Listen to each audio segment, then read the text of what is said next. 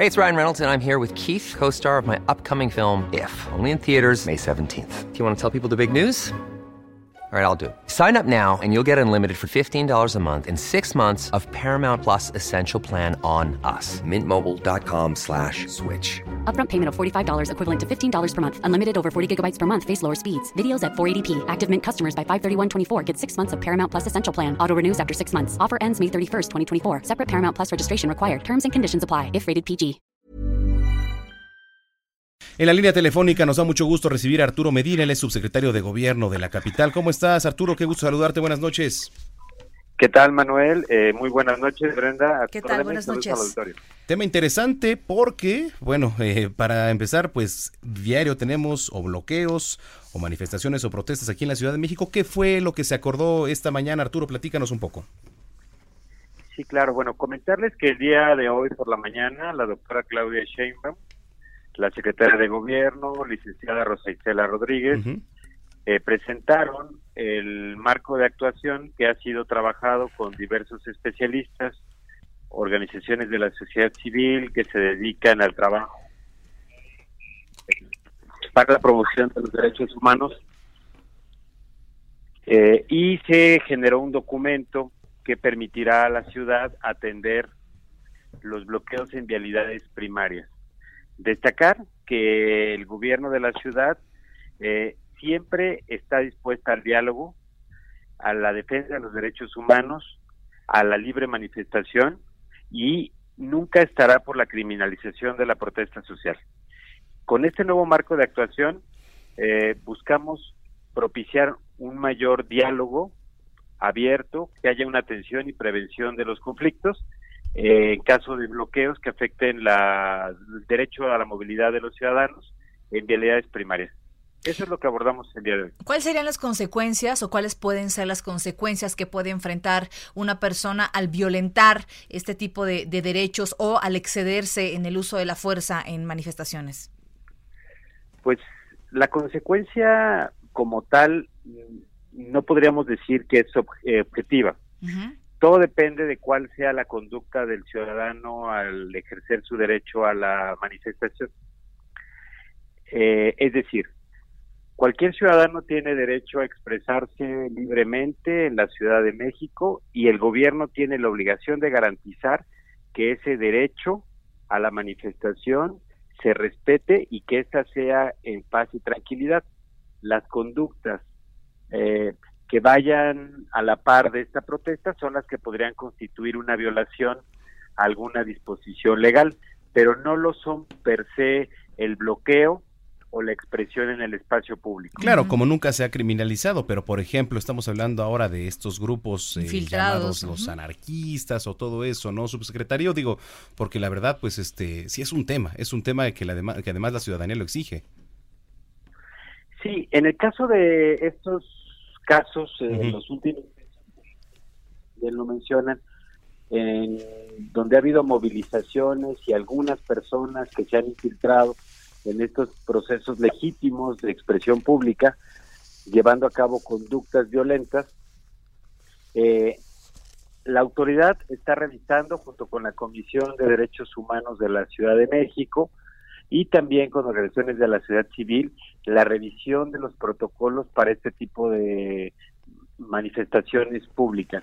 Lo que hoy presentamos tiene que ver expresamente con los bloqueos de realidades primarias, no con el derecho a la manifestación. Claro.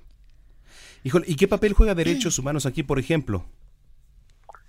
Eh, perdón, no escuché porque eh, tengo un poco de eco en el... Ah, perdón, subsecretario. ¿Qué papel juega eh, derechos humanos en este tipo de, circunstancias como lo son los bloqueos o las manifestaciones?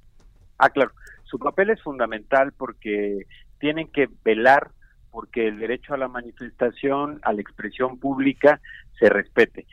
Y en particular en el caso de este marco de actuación, le da una intervención preponderante ya que si los ciudadanos que se encuentran bloqueando una vialidad eh, deciden eh, establecer comunicación con la comisión, las dependencias de gobierno que, que acudamos a la atención tendremos la responsabilidad de generar esos canales de comunicación para que la misma comisión intervenga y vea que sus derechos sean respetados. Destacar que el objetivo de este marco de actuación, de este nuevo instrumento que permitirá a la ciudad garantizar derechos para todos y para todas.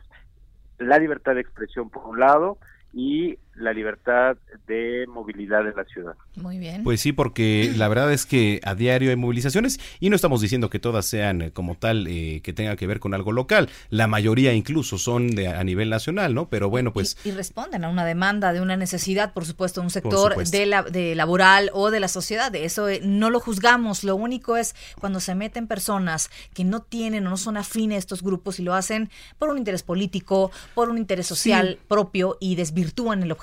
¿No? Y, el objetivo, como, como usted dice, subsecretario, de, de, aquí de las movilizaciones o incluso las paralizaciones, como lo han sido los taxistas, por ejemplo, que tiene que ver con un tema nacional, pues sí, sí es este interesante ver cómo se va a actuar, porque la Ciudad de México no tiene la culpa, ¿no? De, de, la mayoría de, las manifestaciones. pero sin embargo, aquí están los tres poderes de la Unión, aquí pues se vienen a manifestar, pero en fin, vamos a estar muy pendientes, eh, subsecretario, y de verdad le agradecemos mucho que haya platicado con nosotros.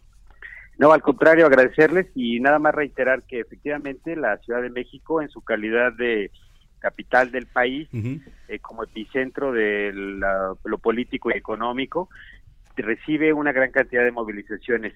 Y este marco de actuación también nos vincula y nos obliga a establecer comunicación con las autoridades locales como las alcaldías o las autoridades federales para la atención y que cada una de las entidades en el ámbito de su competencia le dé seguimiento, pero nosotros tendremos la responsabilidad de eh, comunicarlos y de generar esos canales eh, para que se pueda atender de manera pronta su demanda. Esperemos que esto funcione. Gracias, subsecretario. Quedo a sus órdenes y muchas gracias. Arturo Medina, subsecretario de Gobierno de la Ciudad de México. If you thought the only way to get a more defined jawline with natural looking results was through surgery, think again. Juvederm Volux XC is a non surgical injectable gel filler that improves moderate to severe loss of jawline definition and can help you achieve natural looking results with little downtime. Even better, this improved definition lasts up to one year with optimal treatment. No maintenance required. Improve jawline definition for a smooth, sculpted look with Juvederm Volux XC. For important safety information and to find a licensed specialist, visit juvederm.com. That's J U V E D E R M.com. Not for people with severe allergic reactions, allergies to lidocaine, or the proteins used in Juvederm. Common side effects include injection site redness, swelling, pain, tenderness, firmness, lumps, bumps, bruising, discoloration, or itching. There's a risk of unintentional injection into a blood vessel, which can cause vision abnormalities, blindness, stroke, temporary scabs, or scarring. Talk to a licensed specialist to find out if it's right for you.